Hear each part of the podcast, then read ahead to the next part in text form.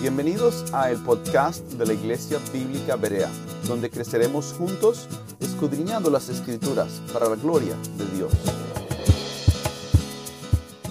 Hoy vamos a seguir y vamos a dar la segunda parte de lo que empezamos la semana que, eh, anterior, que tenía que ver, el título era la, la Biblia como autoridad final, la Biblia como autoridad final, y esta es la segunda parte.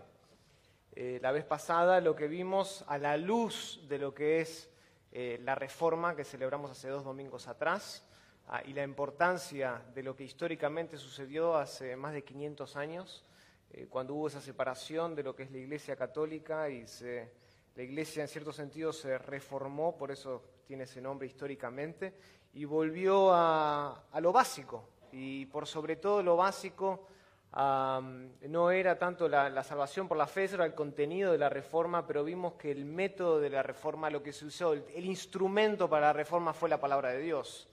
Y la premisa que empezamos a ver la semana pasada es que la Biblia tiene autoridad final. Eso fue lo que los reformadores lucharon.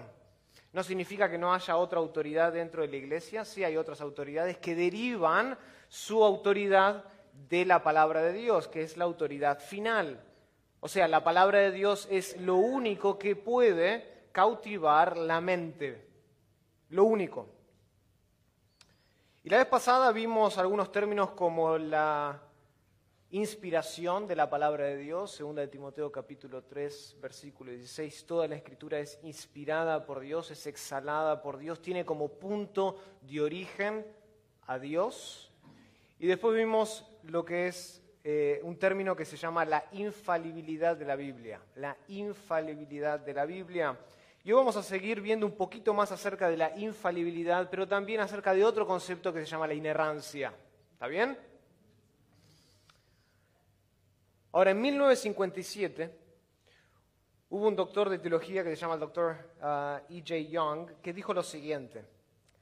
La verdadera razón por la que los hombres se oponen a la doctrina de una escritura infalible que no erra, es que no están dispuestos a abrazar la doctrina bíblica de la inspiración. Él dice, no hay tal cosa como la inspiración que no lleve consigo el corolario o la, proposición de la infalibilidad. O sea, no existe tal cosa, dice. Una Biblia que es falible, y hablamos por supuesto de los documentos originales, es una Biblia que no es inspirada. Él dice, y termina la cita, no existe un término medio, no existe un término medio. Una Biblia que es falible es una Biblia que no es inspirada, pero si la Biblia es inspirada, entonces la Biblia es infalible. No existe término medio. Ahora, podría parecer eso bastante simple, bastante obvio, pero estas palabras funcionan como un resumen de lo que vamos a ver esta mañana. La razón por la que nosotros no comenzamos eh, el domingo pasado con la doctrina de lo que se conoce la inerrancia, que ahora lo vamos a definir, es porque la inerrancia en realidad fluye, es el resultado natural de la inspiración de la escritura. Tenemos que comenzar en 2 Timoteo 3:16. Toda la escritura es inspirada por Dios. Ahora, ¿qué es la inerrancia? La inerrancia afirma que el Dios verdadero ha exhalado, ha expirado, eso es parte también del proceso de inspiración. La inerrancia afirma que el Dios verdadero ha exhalado, de su boca proviene una palabra que es verdadera. Una palabra que es verdadera. Como digo, esto puede parecer obvio, sin embargo, aunque ustedes no lo crean, no todos están de acuerdo con esto. No todos están de acuerdo con esta definición y ha habido una gran discusión al respecto a través de la historia, especialmente en el siglo XX. Por eso es necesario describir en detalle, que es lo que vamos a hacer hoy, el concepto bíblico de la inerrancia. ¿Qué es la inerrancia? ¿Cómo lo definimos? Y si es, si es una definición bíblica, entonces debemos someternos a ella. Pero antes de ver eso vamos a orar al Señor para que nos dé sabiduría esta mañana. Querido Padre, venimos delante de ti, Señor, y lo hacemos en reverencia, sabiendo que tú eres el dador de la vida, de ti tú fluye, Señor. Todo buen don, toda buena dádiva viene de parte de ti, Señor. Y nosotros somos objetos de tu gracia. Hemos eh, sido alcanzados por tu benevolencia, hemos sido alcanzados por tu favor, hemos gustado de tu amor, Señor, y hoy nos encontramos aquí reunidos por tu gracia bajo un mismo techo para escuchar tu palabra. Que si no hubiese sido por tu gracia, Señor, no sé dónde estaríamos hoy. Definitivamente muertos en delitos y pecados como estábamos antes. Pero por tu gracia, Señor, hoy nos has dado vida en Jesús.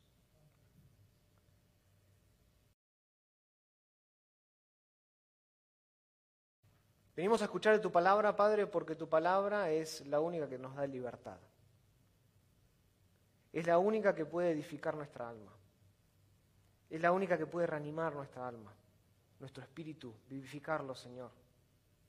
Venimos hoy a sentarnos, a escuchar tu palabra, Señor, con atención. Y, Señor, la disposición de nuestro corazón va a revelar realmente cuánto estimamos este libro. Padre, te ruego que nos des a nosotros hoy un amor más grande por tu palabra, que podamos salir de aquí con la convicción plena, Señor, una convicción profundamente arraigada en nuestro corazón, de que tu palabra no contiene error, de que tu palabra nos conduce a la verdad, de que tu palabra cautiva y transforma corazones. Ese es nuestro deseo esta mañana. Obra nuestro corazón si es que hay dudas al respecto Obra nuestro corazón si, de hecho, hay gente aquí que no te conoce. Obra nuestro corazón, Señor, para, incluso si tenemos estas convicciones, arraigarlas incluso más. Porque tu verdad, Señor, está siendo comprometida hoy en día. No tanto desde afuera, sino desde los púlpitos. Danos reverencia por tu palabra en el nombre de Jesús. El primer punto que tengo es la discusión. La discusión. Quiero definir cuál es la discusión que se ha tenido a través de la historia acerca de este concepto. Y este es un sermón un poquito más eh, temático. Eh, pero quiero definir qué significa el término inerrancia primero. El término inerrancia significa literalmente esto, sin error. No es tan complicado. Inerrancia significa sin error. Cuando nosotros aplicamos ese término, inerrancia, a la Biblia, este término denota, significa que la escritura, en sus escritos originales, en sus documentos originales, no contiene error. Es decir, la escritura es verdadera en todo lo que afirma, no solo en algunas partes, en todo lo que afirma. Por supuesto, la Biblia no trata todas las cuestiones habidas y por haber, pero en todas las que sí trata, la Biblia dice la verdad. En todas las cuestiones que la Biblia sí trata, dice la verdad. Sus afirmaciones, sus declaraciones son confiables porque dice la verdad y porque son verdaderas. Un autor lo dice de la siguiente manera. Decir que la escritura es inerrante es admitir por la fe que los autores dicen la verdad en todo lo que afirman. No mienten los autores. Entonces, cuando la Biblia se interpreta debidamente de acuerdo a la intención de los autores, la Biblia no afirma nada falso o contrario a los hechos, nada. Por otro lado, si nuestra interpretación de la Biblia plantea una posible contradicción. Entonces, debemos suponer por naturaleza, porque la Biblia es inerrante, no que la Biblia está equivocada, sino que nuestra interpretación que está equivocada y debe revisarse. Lo que debe revisarse somos nosotros, nuestra interpretación, nuestro corazón, no el texto ni las palabras del texto. Nosotros no tenemos esa prerrogativa de venir al texto y cambiar, modificar el texto, revisarlo para que encaje con nuestras presuposiciones modernas. Lo habíamos visto la vez pasada, esta noción del posmodernismo, de querer que enganche la Biblia con todo lo que se cree hoy en día. Ahora, desde un punto de vista histórico, a través de la historia, el término que vimos la vez pasada, infalibilidad, ha sido en general un sinónimo de inerrancia. A través de la historia, los dos términos, que la Biblia es infalible y que la Biblia es inerrante, significaban lo mismo desde un principio, o eran sinónimos. Infalible significa que la Biblia es incapaz de conducir, de llevarnos a conducciones erradas o de cometer errores en el cumplimiento del propósito de Dios. O sea, a Dios no solo se le atribuye la autoría de la Biblia, sino también la supervisión de una creación de esta revelación perfectamente escrita. Es decir, la inspiración produce como resultado una escritura que es infalible porque tiene como punto de origen al Dios eterno, un Dios que no erra. Por lo tanto, la Biblia no tiene capacidad de errar, no puede errar. ¿Por qué? Porque su autor es infalible por naturaleza. Dios nunca engaña, ¿se entiende? Por lo tanto, la Biblia, como es un producto de parte de Dios, tampoco engaña. Eso es la infalibilidad. Ahora, esto no quiere decir que los autores humanos no eran o eran seres intrínsecamente infalibles. Como todos los demás seres humanos, los autores de la Biblia eran propensos al error, claro que sí, lo eran. Y justamente fue su cualidad de ser seres falibles que hizo que Dios tenga que obrar, supervisar y que sea un requisito de que Dios los esté moviendo para garantizar que lo que estaban escribiendo no fuese mentira o que no contenga error. Eso lo vimos, ¿se acuerdan? En 2 de Pedro capítulo 1.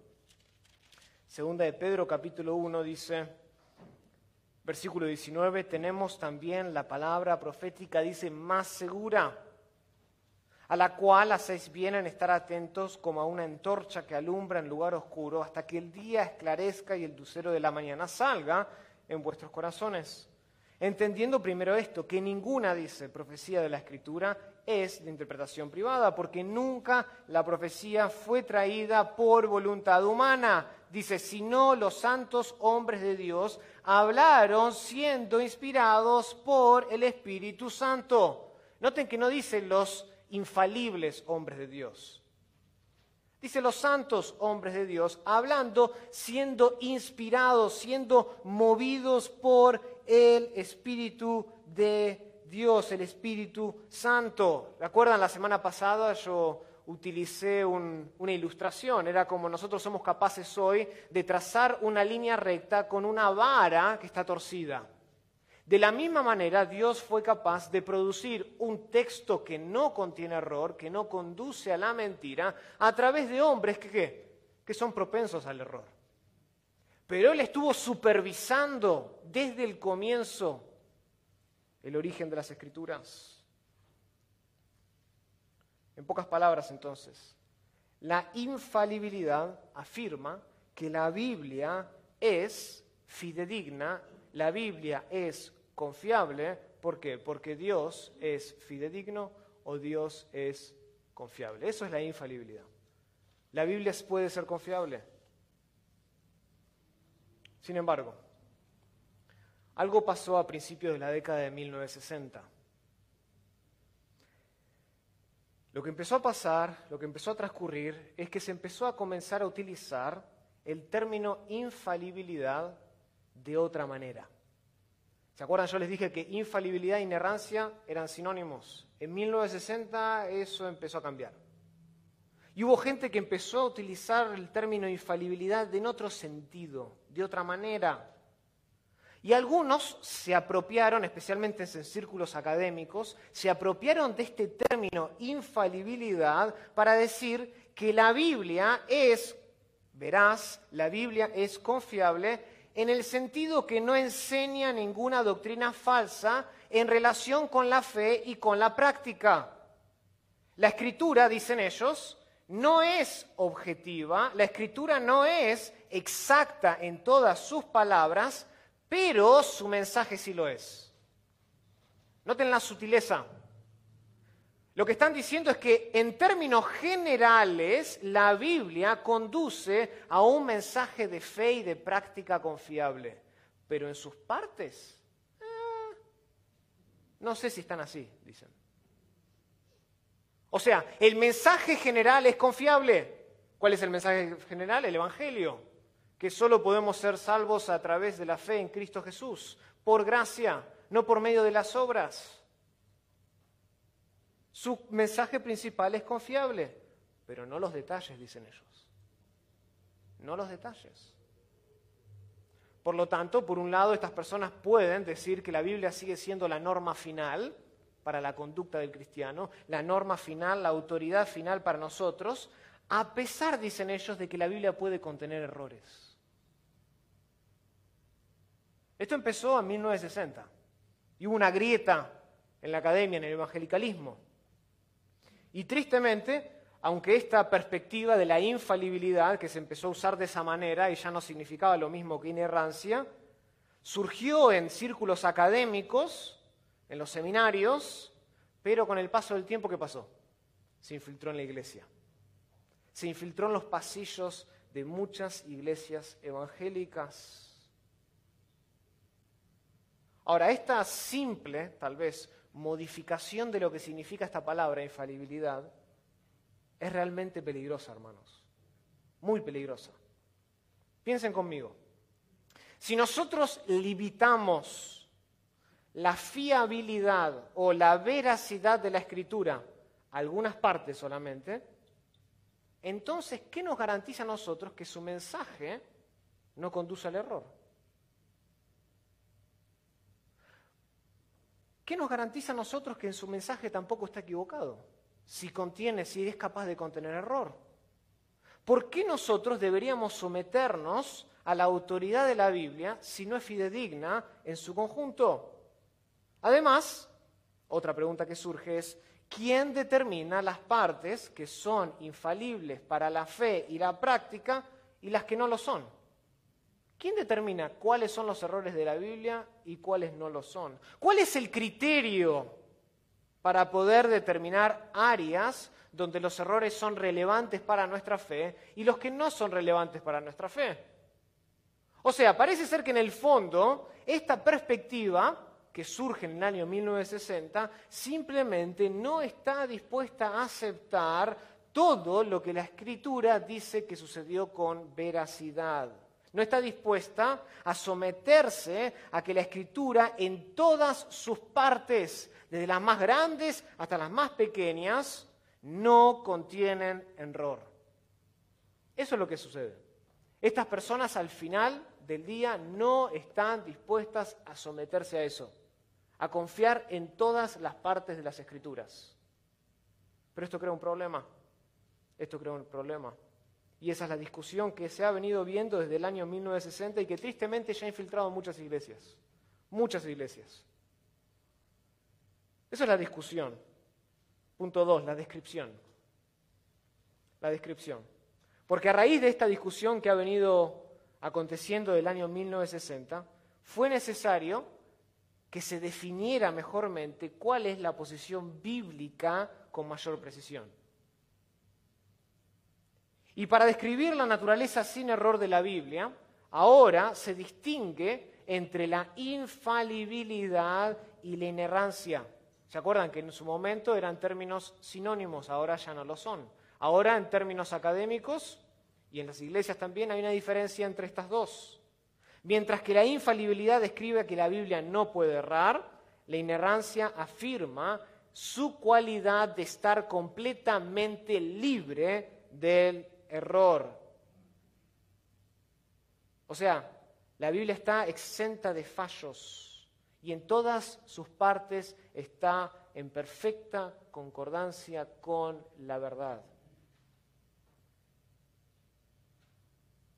Para poder ayudarnos a entender esto vamos a utilizar un silogismo que utilizó el doctor Ryrie, y para eso quiero que me acompañe el año, al, al año, a Romanos capítulo 3. Me quedé en el año 1960. Romanos capítulo 3.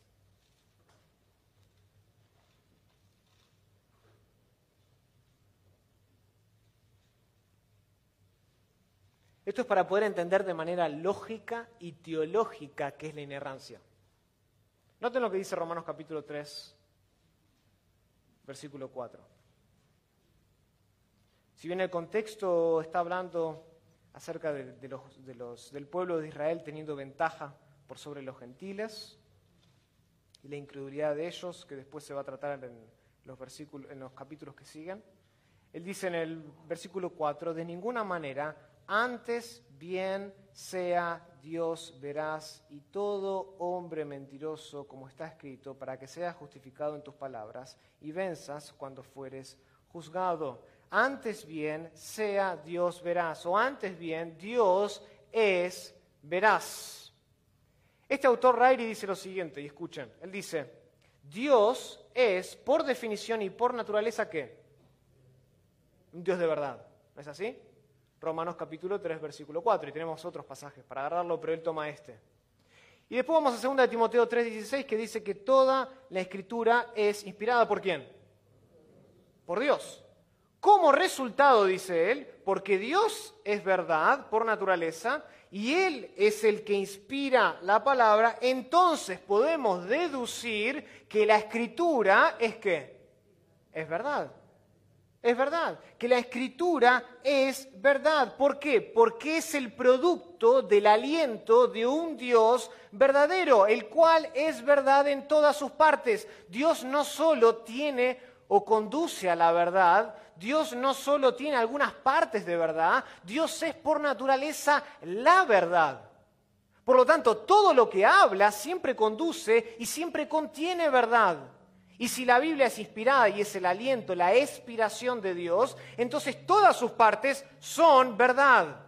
¿Se entiende la deducción? ¿El silogismo? Creo que es bastante claro. A raíz de lo que pasó en el año 1960, eventualmente, en 1978, hubo algo que marcó la historia, y fue la Declaración de Chicago, la Declaración de Chicago sobre la inerrancia varios teólogos se tuvieron que sentar y formular un documento que diga, ok, ¿en qué consiste la inerrancia? ¿En qué consiste la infalibilidad? ¿Qué es el concepto bíblico? ¿Cuál es?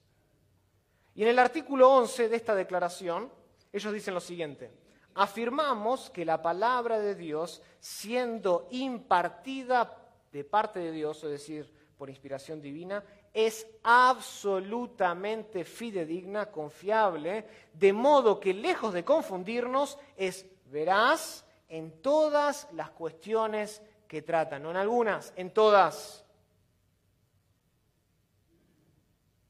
Eso es la inerrancia. Está libre de error porque su autor también está libre de error, en todas sus partes. Ahora es importante entender que este término inerrancia se limita a los documentos originales, a los escritos que escribieron los autores originales, a esos documentos primarios. Esto es lo que Pablo tenía en mente cuando dijo en 2 Timoteo 3:16, toda la escritura es inspirada por Dios. A diferencia de esos primeros escritos o documentos, y debido a la falible condición humana, las copias de esos documentos están qué? Están sujetas a tener, errores, claro que sí. Las copias sí, pero no los documentos originales. La Biblia nunca habla, y esto es importante, de una acción de supervisión, que Dios ya se ha estado eh, eh, supervisando las copias de las copias de estos documentos originales, o que Dios haya estado supervisando las traducciones.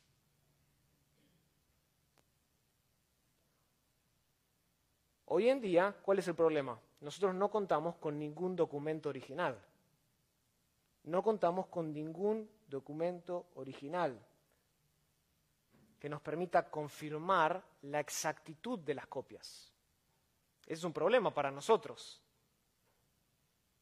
Por esta razón, ¿qué pasa? Algunos de los que empezaron en el año 1960 a utilizar la infalibilidad diferente de la inerrancia se burlan de nosotros se burlan de nosotros y ponen en duda la validez del texto que tenemos delante nuestro. ¿Por qué? Porque no podemos confirmar su veracidad si no tenemos los documentos originales. ¿Ok? Pero esta crítica, hermanos, déjenme decirme, es absurda. Es absurda. Aunque Dios ha decidido no extender el milagro de la inspiración al proceso de la, de las copias o de la traducción, en su providencia Dios sí ha preservado las copias y las traducciones para que éstas puedan reproducir fidedignamente o con fidelidad el contenido de los documentos originales. Los datos que hoy nosotros tenemos, disponemos de varias miles y miles de copias, más que cualquier otro documento que existe en vigencia hoy antiguo.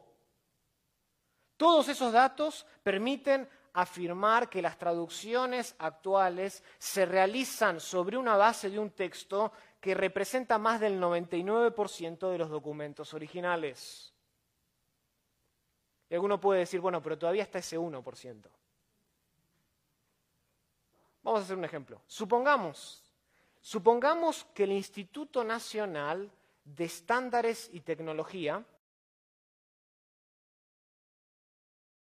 el Instituto Nacional de Estándares y Tecnología, que se encarga justamente, ese instituto se encarga de afirmar y de refinar los sistemas de medición. Ese instituto afirma que un pie,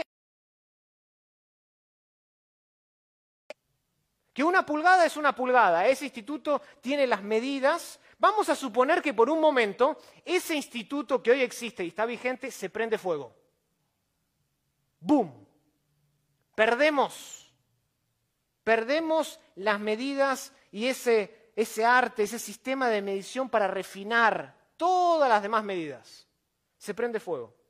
¿Ustedes piensan que todavía nosotros seríamos capaces de determinar la distancia de un pie con precisión? Claro que sí. A pesar de que ese lugar se ha prendido fuego. A pesar que no contemos con ese acceso a ese lugar principal. ¿Por qué? Porque tenemos una gran cantidad de copias muchas, algunas en sus casas, yo tengo un metro en mi casa, lo tienen, lo, tienen, eh, lo, guardo en mi garage y, ahí voy para medir y tratar de poner el cuadro derecho, aunque nunca me sale. Pero con la gran cantidad de copias disponibles que tenemos hoy, podríamos sin ningún problema reconstruir con una precisión casi perfecta el estándar de medición original. Lo podemos reconstruir, porque tenemos muchas, pero muchas copias. De la misma manera, hermanos, las copias y las traducciones de los documentos originales reproducen fielmente la inerrante palabra de Dios que los autores bíblicos consignaron en sus primeros escritos, que fueron divinamente inspirados.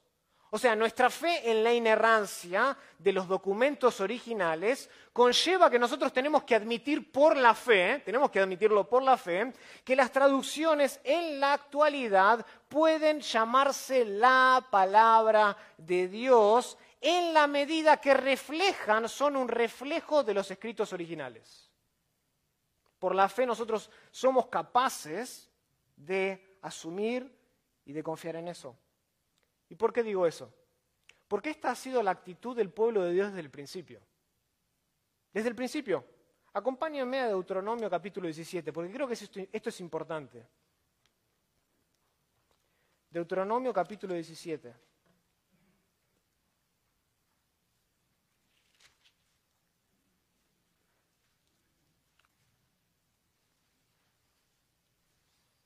En los versículos del 14 al 20 se dan ciertas instrucciones acerca de un rey.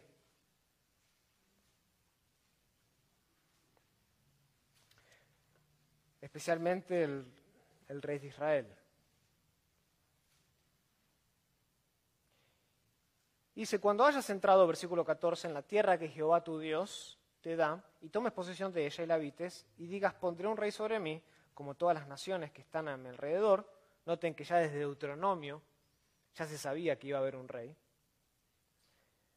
Noten, versículo 15, ciertamente pondrás por rey sobre ti al que Jehová tu Dios escogiere.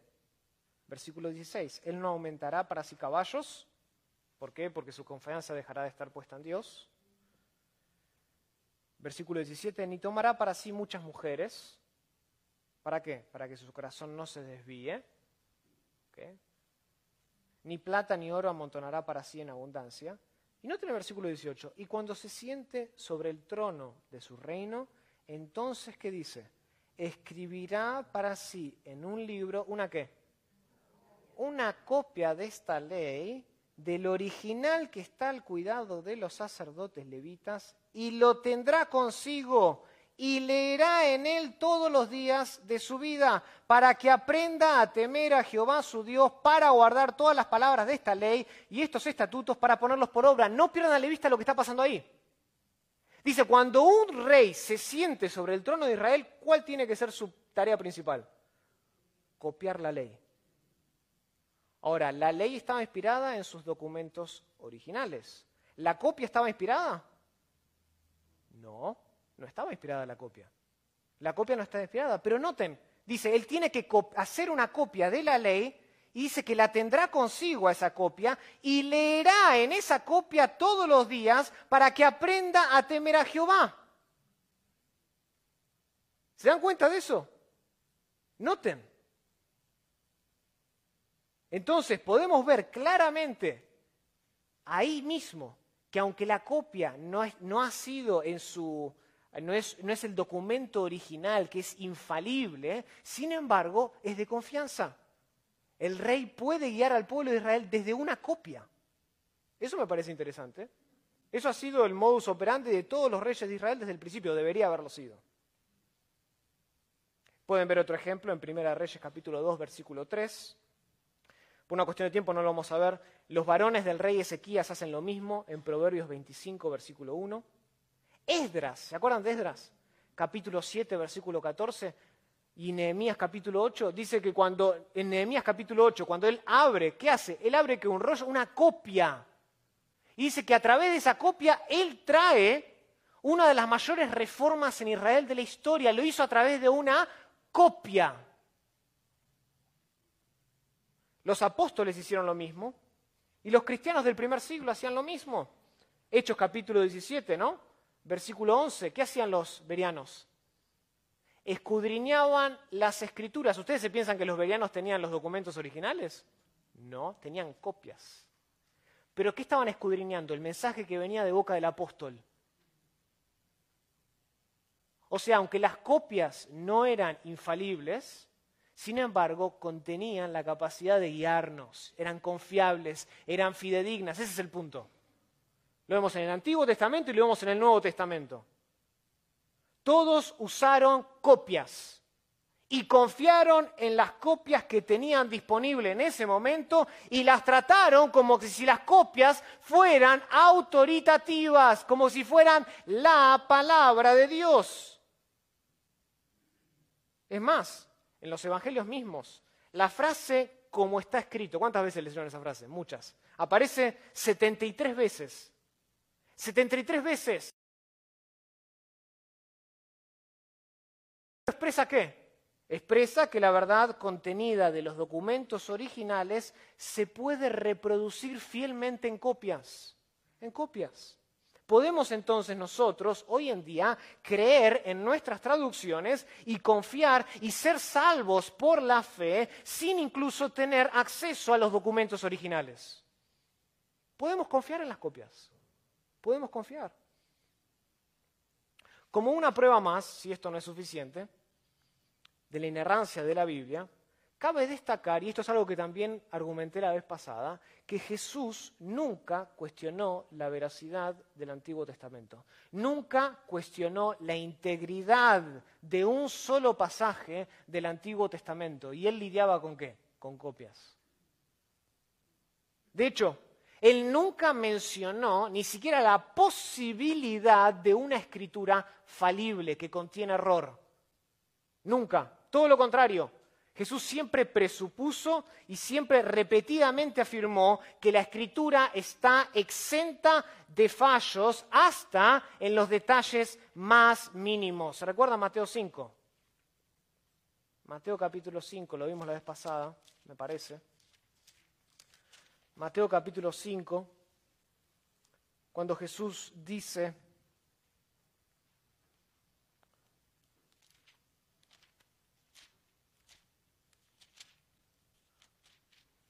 No penséis, versículo 17, que he venido para abrogar la ley de los profetas. No he venido para abrogar, sino para cumplir, porque de cierto os digo que hasta que pasen el cielo y la tierra, ni una jota, dice, ni una tilde pasará de la ley hasta que todo se haya cumplido. Noten lo que dice Jesús. De cierto, de cierto os digo, dice, hasta que pasen el cielo y la tierra, ni una jota ni una tilde pasará de la ley hasta que todo se haya cumplido. O sea, si Jesús sabía que habían errores en la escritura, este era el pasaje para decir algo al respecto. Si Jesús pensaba que la, que la Torá, que los escritos, que los profetas tenían algún tipo de error, este era el pasaje de Jesús para decir algo al respecto. Pero Jesús no dice nada de eso. Todo lo contrario, Él no cuestiona la integridad, la veracidad de la Biblia, sino que hace todo lo contrario, la enfatiza. Dice, ni una J ni una tilde van a pasar. El término J se refiere a una pequeña letra en hebreo que se llama Yod, pequeña, muy pequeña. Se asemeja a nuestro apóstrofe en español, chiquitito, el apóstrofe. La tilde denota una pequeña distinción entre dos letras hebreas. Es equivalente en, castellano, creo que ya utilicé este, este ejemplo, la O mayúscula y la Q mayúscula. ¿Cuál es la diferencia? Hay una pequeña colita ¿sí? que las distingue. Eso es lo que está diciendo Jesús. Ni el más chiquitito apóstrofe, ni la pequeña distinción entre una letra van a pasar. El, punto es que Jesús enfatizó que todos los detalles, por más chiquititos que sean, se cumplirán al pie de las mismísimas letras. Es confiable en todas sus partes. Entonces podemos asumir y podemos decir, podemos deducir que la inerrancia es un concepto bíblico. ¿Por qué? Porque Jesús creyó en una Biblia inerrante. Jesús creyó en una Biblia inerrante. No dijo nunca que la Biblia contenía error. Es más, él dijo, Juan 17, 17, y conoceréis la verdad, y la verdad qué? Os hará libre. ¿Y dónde conocemos la verdad? En la Biblia. Él no dijo, y conoceréis una traducción o una copia falible de la verdad y tendréis que ir por un montón de ejercicios y gimnasias para poder deducir qué es verdad y qué es lo que Dios quiso decir a través de los autores originales. Y tal vez después, una vez que deducieron eso, entonces la verdad que está metida acá en este libro que contiene error, quizás los puede liberar. Jesús nunca dijo eso. Conoceréis la verdad en este libro y la verdad os hará libre. Punto. Si sugerimos que hay errores en la Biblia, ¿sabemos, ¿saben lo que estamos haciendo? Estamos impugnando el carácter mismo de Jesús. Es una afrenta delante de Él. Si decimos que la Biblia tiene errores, por más mínimos que sean, estamos sugiriendo que Dios es, es falible, que Dios se puede equivocar. Si suponemos que Dios pronuncia alguna palabra contraria a los hechos, entonces estamos asumiendo que Dios puede engañar. Hermano, tengan muchos cuidados, tengan muchos cuidados, porque la integridad de Dios está en juego cuando decimos que la Biblia es infalible, pero no es inerrante. La Biblia es infalible y es inerrante, y no se pueden separar esos términos. Punto 3, la deducción. Vimos la discusión, vimos la descripción en la Biblia de algunos pasajes. Vamos a ver la deducción. Ya vimos algunos, pero quiero seguir deduciendo algunos eh, algunas conclusiones. Cuando nosotros, o cuando la inerrancia de la Biblia, cuando socavamos la inerrancia de la Biblia, ¿saben lo que se desmorona al fin del día? El ministerio. El ministerio se viene a pedazos, se cae, se cae. Consideremos, por ejemplo, el arte de la predicación. Consideremos, por ejemplo, el arte de la predicación. Es imposible si esta Biblia contiene errores, predicar todo el consejo de Dios como dijo Pablo en Hechos capítulo 20, versículo 27. Es imposible. Primero, uno tiene que determinar qué parte de las escrituras son reales, qué parte de las escrituras son verdad en relación a la fe y la práctica, y cuáles son las que carecen autoridad y veracidad. Pero la verdadera predicación, según J.I. Packer, dice lo siguiente, ocurre cuando el predicador se convierte en un portavoz, en un heraldo del texto, abriendo el texto y aplicándolo como una palabra de Dios a su audiencia, dejando que el texto hable por sí mismo para ser escuchado. Esa es la predicación. Dejar que el texto hable. Pero si la Biblia no es inerrante en todas sus partes, entonces, ¿cómo determina el predicador? ¿Cómo hace el autor, el, predicador, para poder decir qué texto debo abrir y predicarlo porque aquí dice la verdad? ¿Y qué texto debo cerrar y no predicar? Porque ya sería una obligación no predicarlo si contiene error. Y hacer callar porque no está inspirado por Dios. ¿Ven el problema? Se desmorona el ministerio. Lamentablemente, una vez que se adopta esta perspectiva, hermanos, es prácticamente imposible predicar con autoridad. Es imposible. La iglesia queda a la deriva de qué? De las opiniones del, del predicador. Que se convierte en cierto sentido, noten, el predicador se convierte en qué? En un juez de la verdad. Porque él tiene que decidir qué es lo que el pueblo de Dios necesita en base que contienen verdad. él se convierte en un juez de la verdad. Pero si la Biblia es infalible, si la Biblia es inerrante, si la Biblia es inspirada en todo lo que enseña, entonces el predicador queda totalmente libre de predicar todo el consejo de Dios, porque cada palabrita, hermanos, revelada en las Escrituras, está respaldada por la autoridad de Dios. Puede libremente, él está libremente obligado a poder predicar todas las palabras. Y en ese momento la autoridad final, ¿quién es? Dios. El predicador no lo es. Él no se convierte en juez de la verdad, porque él sabe que tiene la verdad.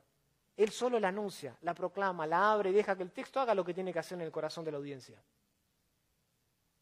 La autoridad no es el predicador, en ese momento la autoridad es quién? Dios.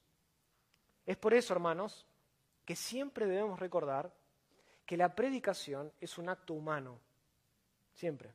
Y por lo tanto la predicación incluso es propensa a fallar.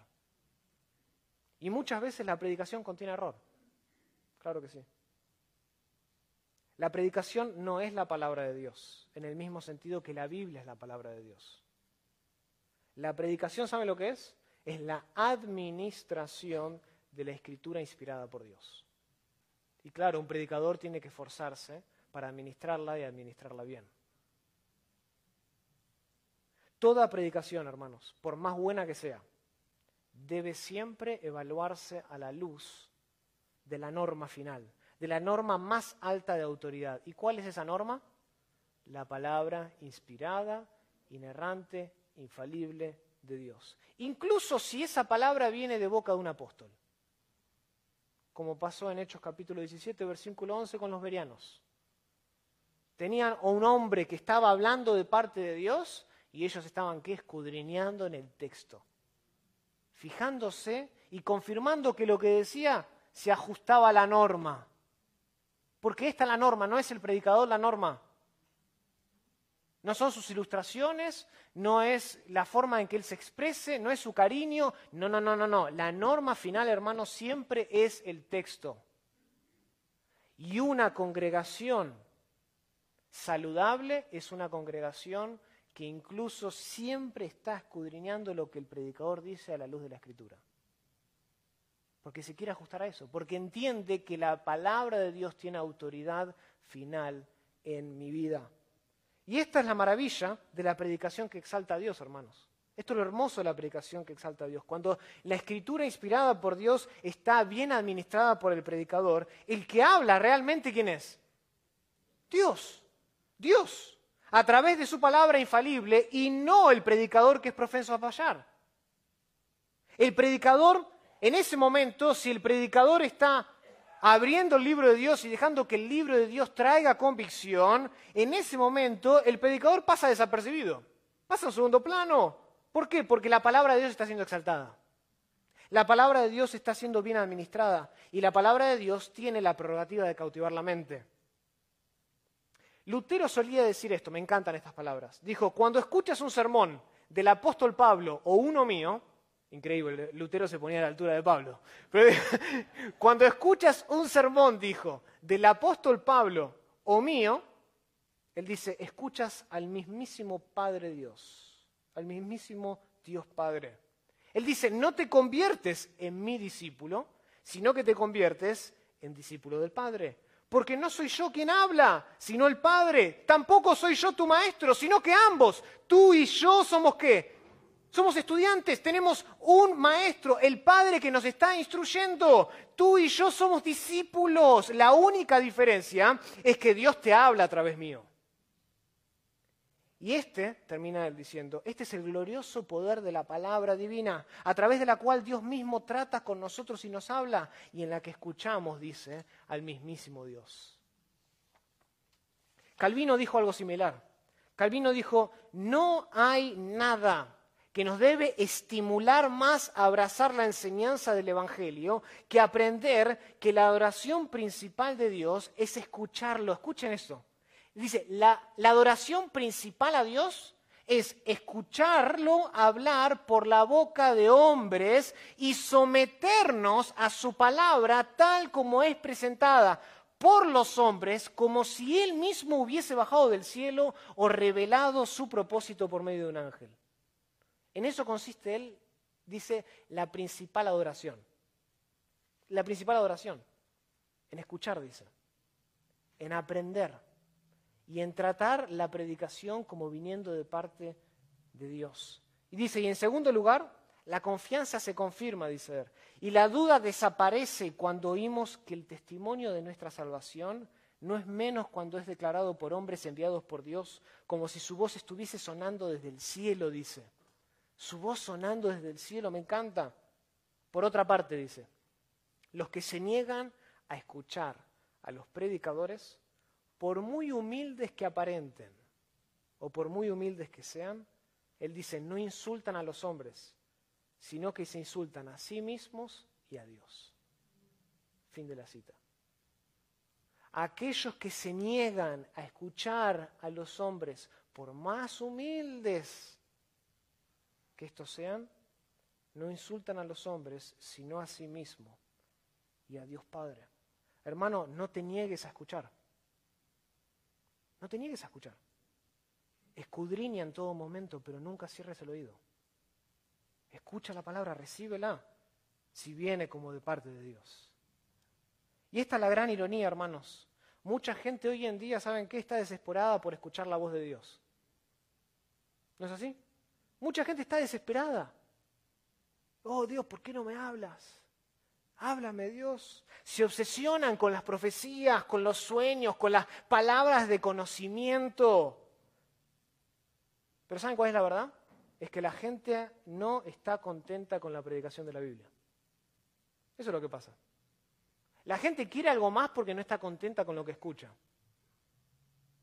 Quieren algo más. Quieren una comunicación directa de parte de Dios y están desesperados por escuchar su voz y no se dan cuenta de que semana a semana Dios les está hablando a través de la predicación de su palabra en el contexto de la iglesia local. Lo que tenemos que hacer, como dice Lutero, me encanta esto, es entrenar gradualmente nuestros corazones para creer que las palabras del predicador son las palabras de Dios. Eso es lo que tenemos que hacer. No buscar revelaciones, ni profecías, ni palabras de conocimiento, ni que Dios se me aparezca un día como me esté cepillando los dientes. O que vea en una tortilla quemada la imagen de Jesús.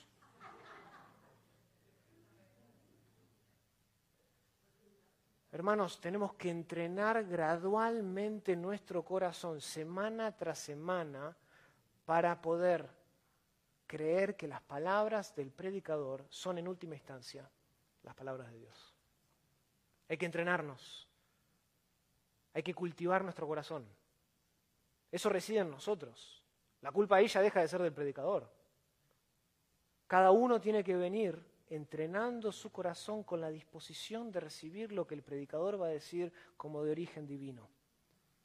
Lutero añade lo siguiente, la gente generalmente piensa, si solo tuviera la oportunidad de oír hablar a Dios en persona.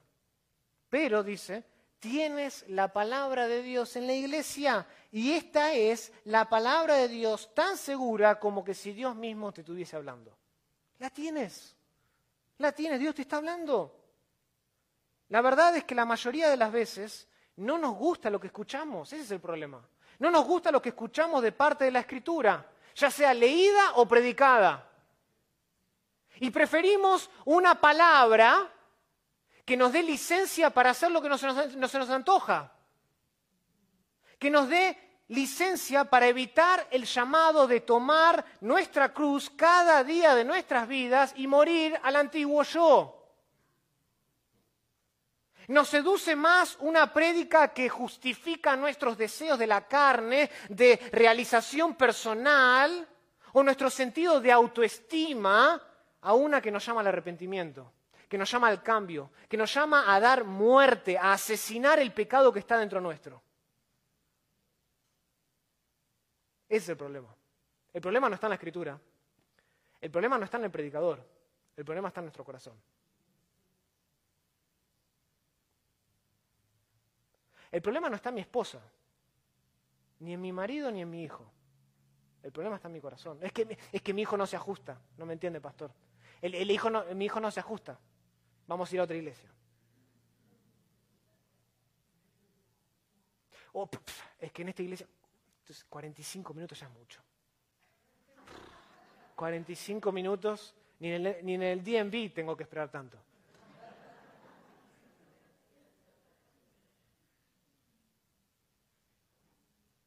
El problema no está en el predicador, el problema no está en la palabra, el problema está en nuestro corazón.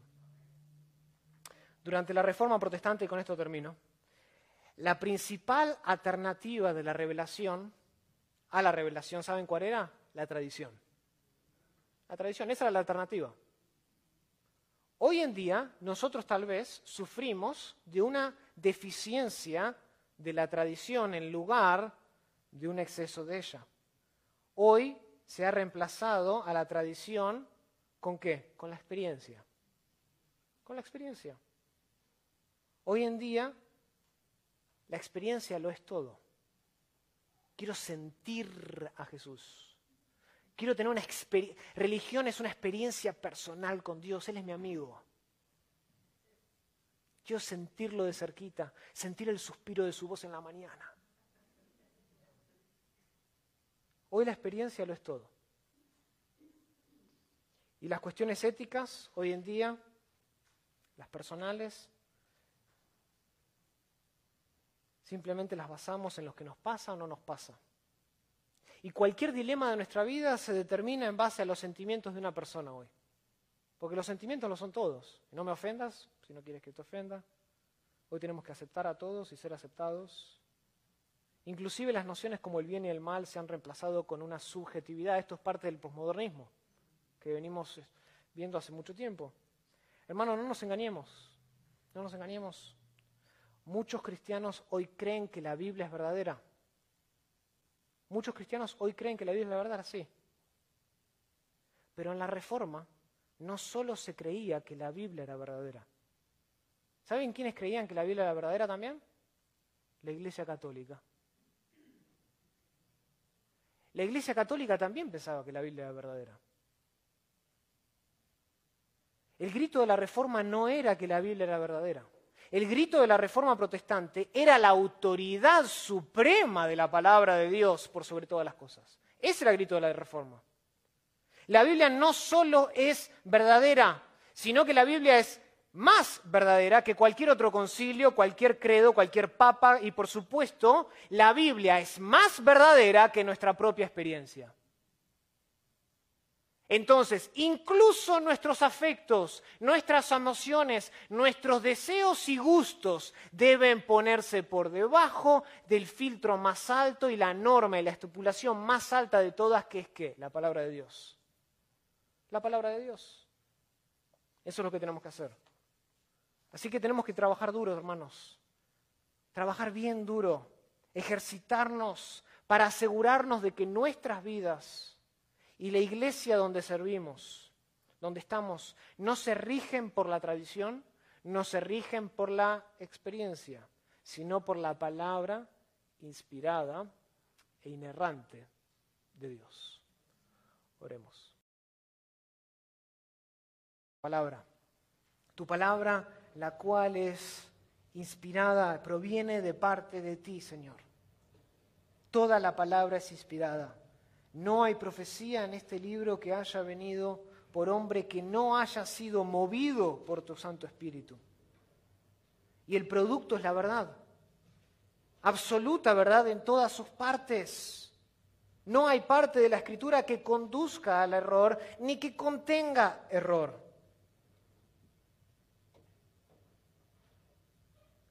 Señor, y hoy nos sometemos delante del libro, y no solo lo queremos hacer hoy, sino todos los días de nuestra vida, Señor. Sabemos que hay veces en nuestra vida donde las experiencias, las emociones, los gustos, las sensaciones nos llevan a tomar decisiones y hacer cosas que no te agradan. Incluso tratamos de, nos ponemos como reyes, Señor, como jueces de la verdad, determinando qué es verdadero y qué es falso a través de nuestros sentimientos. Padre, obra en nuestros corazones para que nosotros siempre podamos volver al libro. Gracias porque Berea estima tu palabra. Gracias porque esta iglesia no es una iglesia que está entretenida con lo que le gusta a la gente. No es una iglesia que tiene como propósito final hacer que la gente se sienta bien y no lastimen sus emociones. Entendemos que la verdad lastima, pero la verdad también sana. La verdad restituye, la verdad restaura, la verdad trae esperanza, la verdad crea aliento, esperanza, vida en nuestros corazones, Señor, y es en son de la verdad que nosotros caminamos, al compás de la verdad. Padre, protege esta iglesia, para que nunca denigre la verdad, para que nunca socave el libro, para que siempre lo proclame y lo exalte, porque solo en el libro hay salvación. Guarda nuestros corazones. Guarda nuestros corazones de escuchar cosas, predicaciones que no, no exaltan la verdad.